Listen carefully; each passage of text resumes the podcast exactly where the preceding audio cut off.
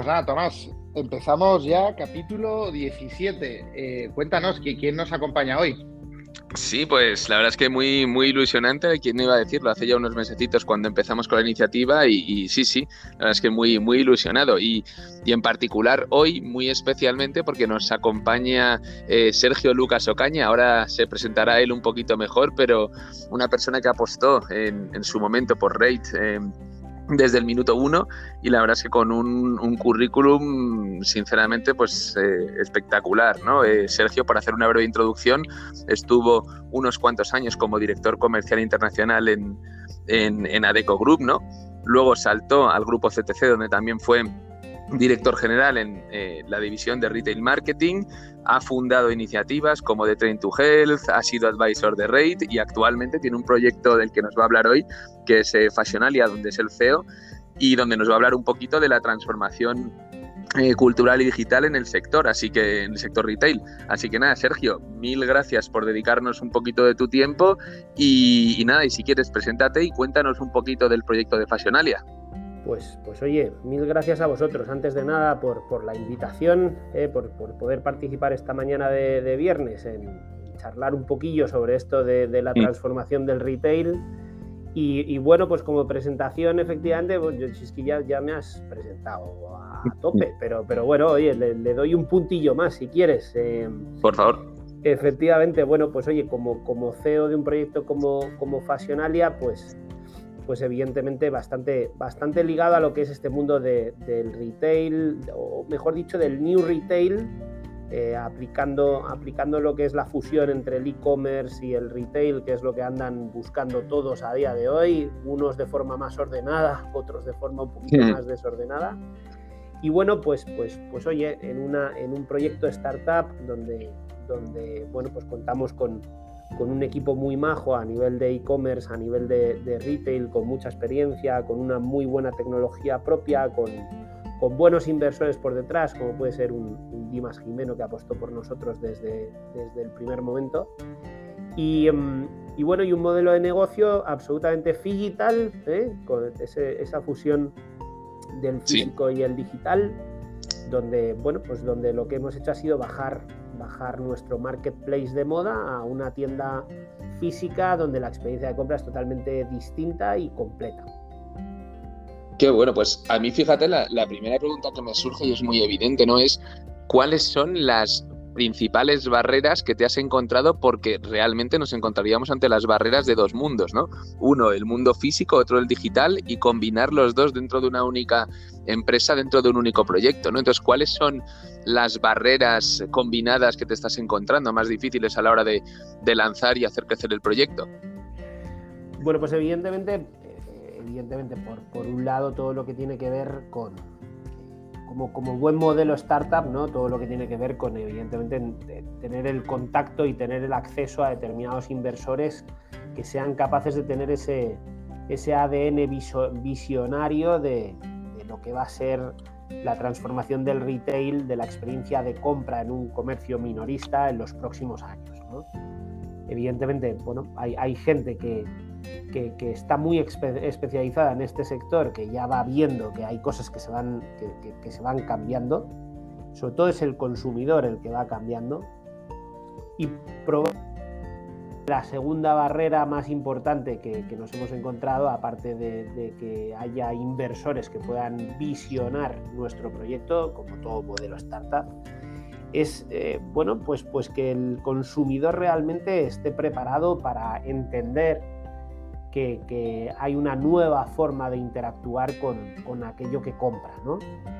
Eh, nosotros cuando, cuando arrancas un proyecto tan disruptivo como este, tienes que trabajar un componente bastante evangelizador a la hora de explicarle a la gente, bueno, pues que, hay otra forma de comprar, ¿no? Donde, donde mezclas el físico con el online, en una tienda donde interactúas con la ropa, pero a la vez estás eh, jugando con tu móvil, donde donde vas a tener determinados kioscos digitales que, te permiten directamente ir montando tu carrito, ¿no?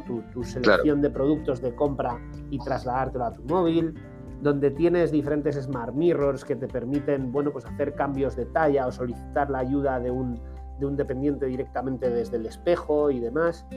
Y, bueno, pues evidentemente tener experiencias como, como no tener que hacer colas para pagar con tarjeta porque pagas directamente desde tu móvil y, hacer compras híbridas. Es decir, llevarte producto metido en una bolsa y esperar a que haya otro producto que te llegue a casa. Y si cuando llegas a casa pues resulta que lo que te has llevado en la bolsa pues, pues no te ha gustado, no tener la necesidad de volver a la tienda, sino poder devolverlo directamente desde casa. ¿no? Todas estas cosas son grandes deseos del consumidor desde hace tiempo. Pero luego tienes que interactuar con esos momentos, ¿no? Y ahí es donde ese momento evangelizador pues tiene su aquel, ¿no? El famoso time to market, ¿vale? Eh, todos somos conscientes y, todos estamos viendo que, hay transformaciones digitales en todos los entornos y, y, los, bueno, los seres humanos están borrachos de tecnología por todas partes pero luego tienes que realmente eh, hacer que esa tecnología no sea invasiva, no maree y, funcione bien. Esas son las dos barreras. Yo te diría que evidentemente modelo startup, entender que haya inversores que quieran apostar por ello y en segundo lugar que el cliente final eh, tenga claro que esto es algo que ha llegado para quedarse y que, y que transforma su modelo de compra. Con marcas y otros stakeholders del proyecto, la verdad es que al revés, no son barreras, son todo apoyos. Qué bueno. Y, por entender, ¿cómo vino la, inspiración o, en qué momento decidisteis, oye, de emprender con, me parece un proyectazo, pero ¿qué, detectasteis eh, en el mercado para que, mm, oye, pues este proyecto tenía cabida y dijerais, oye, pues nos lanzamos? Pues, pues mira, nosotros la verdad es que... Eh, tuvimos, no, tuvimos, no sé si decirte, la, mala suerte y en paralelo la buena suerte de lanzar esa famosa tienda FI y tal, la primera de las tres que tenemos, el 27 de febrero del 2020. timing, ¿no? Eh, sí, sí, sí, sí. Eh, esta es la parte de mala suerte, ¿no? Porque 15 días después, evidentemente, tuvimos que echar el telón y, y esperar tres mesecitos a que volviera la gente, teniendo en cuenta que la gente todavía está volviendo.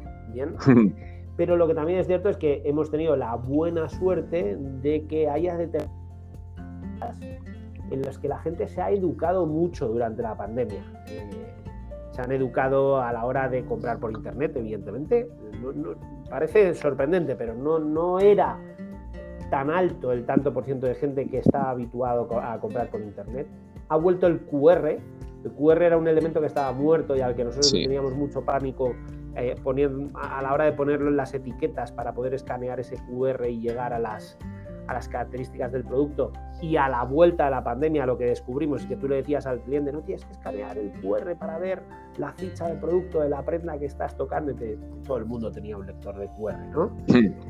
Pero, pero al final, respondiendo un poco a tu pregunta, em, nosotros básicamente eh, vimos dos motivos fundamentales por los que queríamos desarrollar Fashionalia como marketplace eh, digital u omnicanal.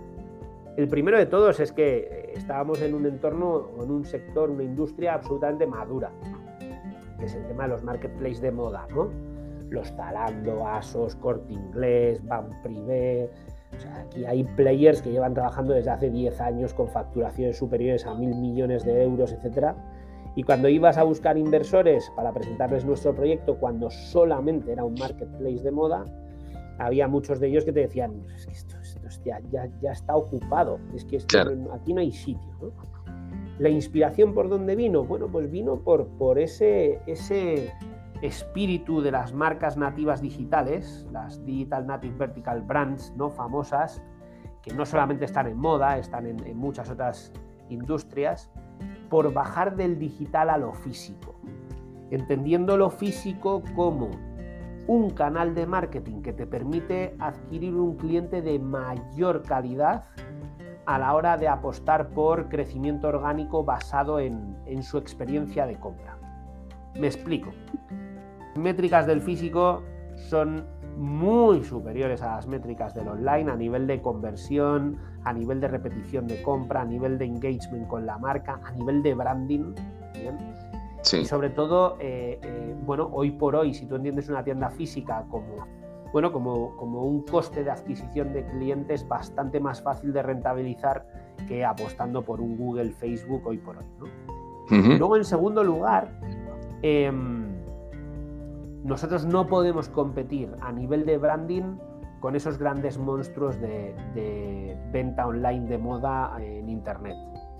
Con lo cual lo que entendimos era que, bueno, que lo que necesitábamos era montar un modelo digital que es cierto que en Oriente, en China, sí que se está desarrollando bastante.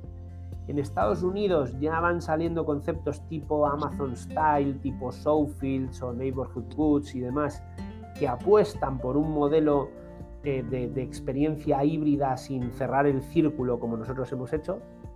Y de ahí es donde surgió la inspiración. ¿Vale? Oye, ¿por qué no montamos la primera tienda digital de moda de Europa? ¿no? Porque en China ya hay alguna, en Estados Unidos hay otros que lo están intentando, pero la nuestra, la nuestra que sea la primera. Y lo que nos terminamos encontrando cuando nos pusimos con ello es que nos quedó casi mejor que las que ya existen. Lo que nos falta es un poquito de marketing para que la gente lo conozca, pero por lo demás, esa, esa, esa parte sí que la hemos hecho muy bien. Y pues esa fue la inspiración.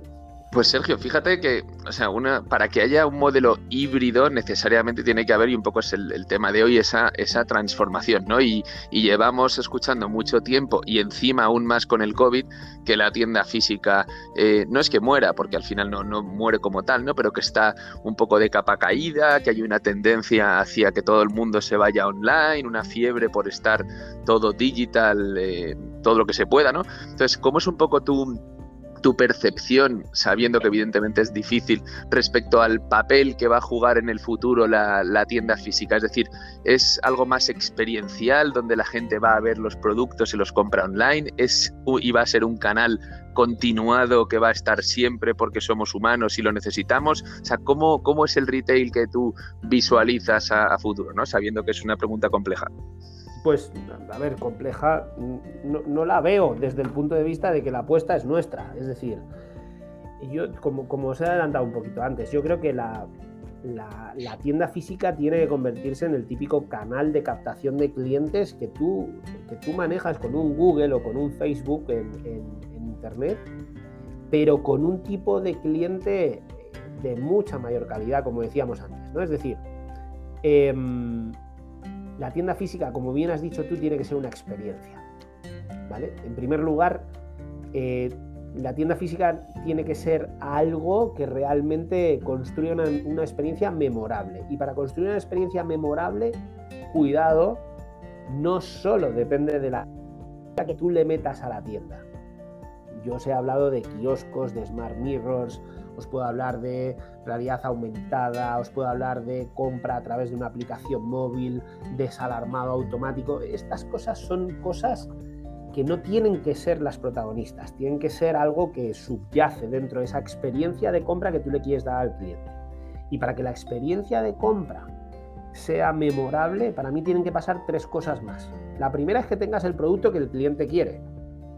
Porque esto, esto tú, puedes montar una nave espacial a nivel de retail, que como no tengas el producto que el cliente quiere, eh, mal asunto. ¿vale? Entonces, esa selección de productos tiene que ser muy buena. Y lo que sí es cierto que te permite ese new retail que va a venir es ampliar el catálogo. Porque tú no solo vas a ver el producto que tienes en esa tienda física, sino que a través de esos dispositivos tienes acceso a muchas marcas más, a un catálogo mucho más completo, que lo puedes vivir en la tienda física o desde casa. ¿Vale? Entonces, hemos dicho tecnología, sí, pero acompañada de tres cosas. Uno, producto. Segundo, seres humanos. Vendedores mucho más preparados a la hora de vender esa experiencia híbrida, a la hora de decirle a un cliente, oiga, mire usted, es que si quiere usted construir su outfit, en el caso de moda, ¿no? Eh, no solo cuenta con este tipo de producto que puede ver aquí, sino que además tiene acceso al resto del catálogo o a otras muchas marcas que puedes tener también en online, todo en tu mano, todo en tu móvil. Bien, ese nuevo vendedor además tiene que trabajar con una serie de incentivos que no solo sean la venta que se genera en la tienda física, sino también la que es capaz de generar para que el cliente termine su compra en online desde casa al final del día. ¿Bien?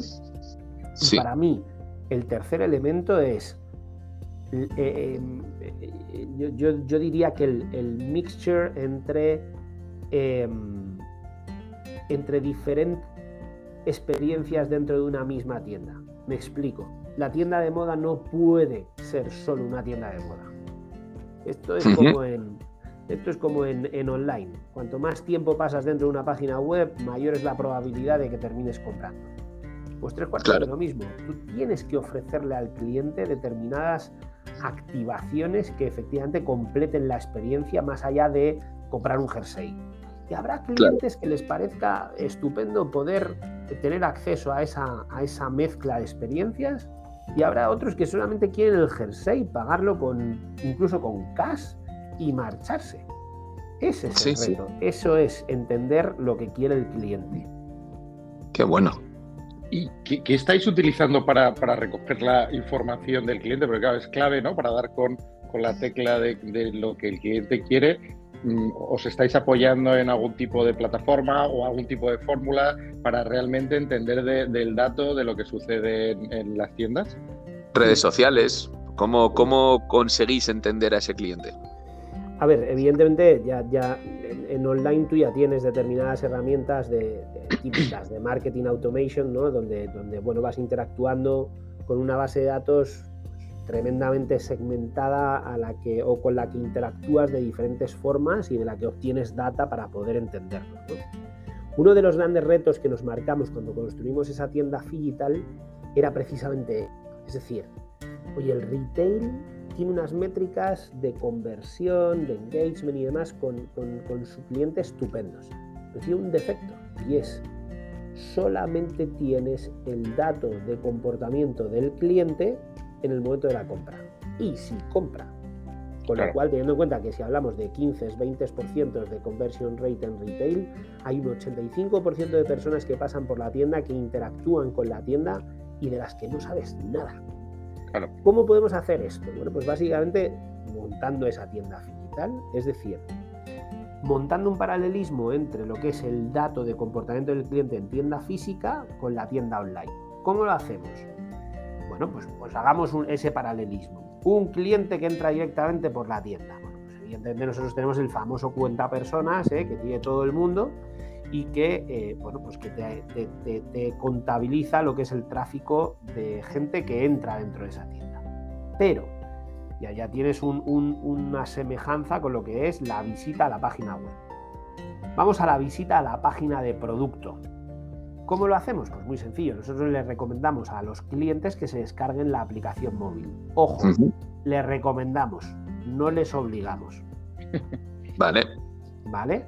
Lo digo porque al principio les obligábamos y salían corriendo. Volvemos a lo mismo. El cliente elige la experiencia que quiere tener.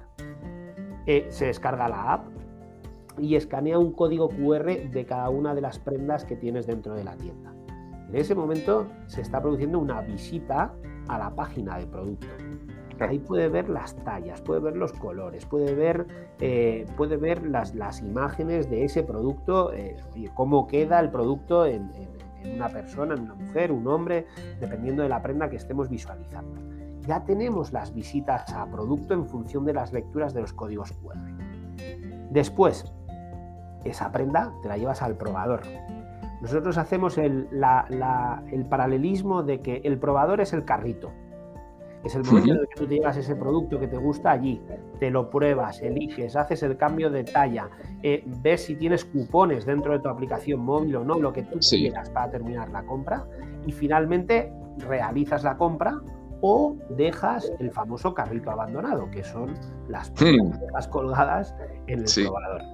Con lo cual, yo puedo tener las mismas métricas de comportamiento de cliente en esa tienda que las mismas métricas que tienes en una web. De hecho, las fusionamos y las analizamos en común. Qué bueno. la verdad es que es súper interesante porque de hecho em, una de las cosas que yo siempre he tenido en la cabeza, pasa que evidentemente pues no todos los días puedes, puedes preguntarle a, un Sergio, ¿no? A un Sergio Lucas, pero es acerca de los nuevos clientes que se pueden estar generando, ¿no? Es decir, yo intento mirar al pasado, ¿no? Em, y entender cómo va evolucionando toda la sociedad, ¿no? Y, hacia atrás veo que todos nosotros tres hemos nacido en un mundo eminentemente eh, analógico, ¿no? Pero ahora todo lo que estamos hablando es de esa hibridación, de esa, de esa mezcla, ¿no? Entonces, mi pregunta es, ¿tú en este camino te estás encontrando nuevas tipologías muy marcadas de, clientes, clientes que no puedan encajar en patrones que anteriormente podíamos encasillar, porque antes, como tenías un mundo eminentemente físico, era fácil identificarlo, ¿no? ¿Habéis visto nuevos clústeres de clientes con unas características muy singulares y diferentes a, lo que hay, a lo que había antes? Uy. Em, a mí, a mí hablar de clústeres de clientes me da un poquito de pánico. este, este Hablemos de ellos. en este punto, ¿vale? Tú, tú, puedes segmentar a los clientes pues, como siempre se ha hecho, ¿no? Por, género, por edad, por, eh, ticket medio, por lo que tú quieras. En el caso de, eh, oye, de montar clústeres o de, o de detectar cómo segmentas a ese cliente en función de la adopción de ese nuevo modelo de compra, Mira, es que, es que, volvemos a lo mismo. Y aquí muy grande a todos aquellos que hablan de la famosa transformación digital. y fíjate que yo estoy haciendo una transformación digital. Sí.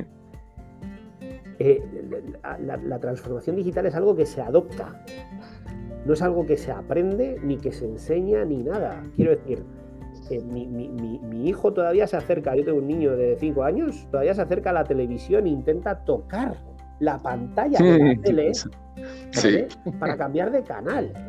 Claro. Mi hijo todavía viene y me dice, antes de que empiece el partido del Madrid, me está diciendo, papá, ¿podemos ponerlo al final para ver cómo quedan?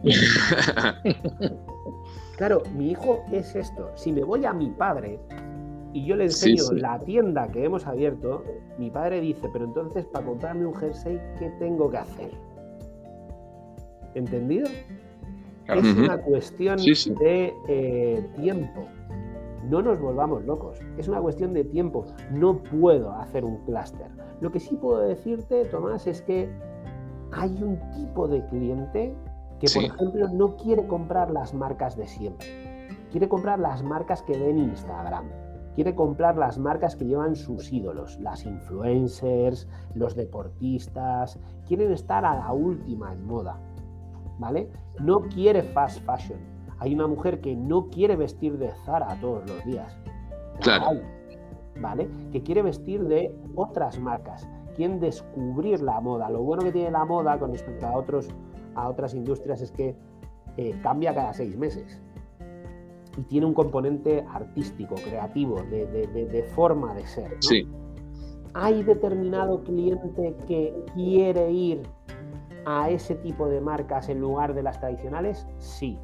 Y además son muy eh, triberos, por decirlo de alguna forma. ¿vale? Todos conocemos los Blue Banana, los, los Pompey, los Alojas, los Tropic Feel, la gente que está con el rollo de la sostenibilidad a tope, sea en la industria que sea. Oye, hay determinados intereses que a la gente le, le ha cambiado con respecto a, bueno, los intereses de mi hijo con respecto a mi padre, como hablábamos antes, como hablábamos antes, ¿no? En cuanto a interacción con el producto o en cuanto a descubrimiento de marcas. ¿Lo hay? Sí lo hay. ¿Se puede segmentar? No. Claro. Por lo sí, menos, sí. Por lo menos no en moda. Por lo menos no en moda. Porque en el armario te seguirás teniendo una camisa de Tommy Hilfiger y te comprarás unas zapatillas de Pompey y son dos, dos experiencias totalmente distintas, dos marcas distintas, todo distinto. Es muy difícil de segmentar eso. Yo, yo personalmente creo que todavía no se puede. Claro. Bueno, súper interesante. Lo que pasa es que ya vamos llegando al, al, final y, y, antes de cerrar siempre nos gusta pues pediros que nos deis una recomendación tanto de lectura como de visual, o sea, ya sea una película, una serie o, vamos, un vídeo en YouTube, o sea, es decir, para tener ese mix. ¿Qué, qué, nos recomiendas por, por tu lado? Y aprovecho yo también ya para despedirme y agradecerte de verdad que hayas participado en el programa porque nos has dado ideas y visiones muy, muy interesantes y se agradece, la verdad. Así que un placer. Pues, pues vamos a ver, yo, yo por, por, eh, por recomendar, ¿no? Eh, hombre, pues en primer lugar un, un libro de un buen amigo que que además ha hecho una apuesta bastante interesante y bastante importante por un modelo de negocio como el que nosotros hemos montado, como es, como es Dimas Jimeno, eh, a la hora de montar Wow, ¿vale? como, como ese nuevo de Partner Store que han abierto en Gran Vía, y que tiene un libro súper interesante sobre lo que va a ser la evolución del retail, se llama Retail Reset, que lo ha, lo ha, escrito con, con, otro gran maestro del retail como es Luis Lara. Y a nivel de vídeo, em, yo cuando, cuando nosotros empezamos con el tema de la tecnología saco en las tiendas, nos volvimos muy locos y luego nos dimos cuenta de que había que escuchar al cliente. hay un vídeo, hay una charla TED eh, de 14 minutos de un tipo que se llama Taylor Romero, que eh, bueno, el, título del vídeo es Technology will change retail shopping, but it's not what you think. Mm. Donde prácticamente habla un poco de lo que acabamos de hablar, ¿no? Oye, transformación digital sí, pero sin volvernos locos, que si no acabamos volviendo loco al cliente y eso afecta a las ventas. Que al final es lo que mantiene vivos los negocios. Sí, sorprendentemente. Es una charla súper divertida con un showman muy potente en TED y, creo que merece la pena verlo. Nada, pues anotado queda y, esto además luego como lo compartiremos pues, eh, pues para que toda la gente pueda acceder y pueda pues meterse un poco en este contenido que al final pues viene de, vosotros, ¿no? Que al final sois muy expertos. Así que nada, yo por mi parte, Sergio, pues ¿qué, voy a decir? Que ya sabes que, que, soy muy fan tuyo, así que estoy un poco biased, así que, así que nada, mil gracias por dedicarnos este ratito. Y, nada, y confiamos en el que el futuro seguro que salen temas eh, igualmente apasionantes y que vuelvas a, participar con nosotros en alguno de estos eventos. Así que nada, mil gracias de, corazón y hablamos prontito. Claro que sí, pues mil gracias a vosotros y, nada, eh, seguir adelante con la iniciativa que me parece muy interesante y mil gracias por contar conmigo para, formar parte de ella. Muchas, gracias. un abrazo. Un abrazo. Igualmente, adiós. Hasta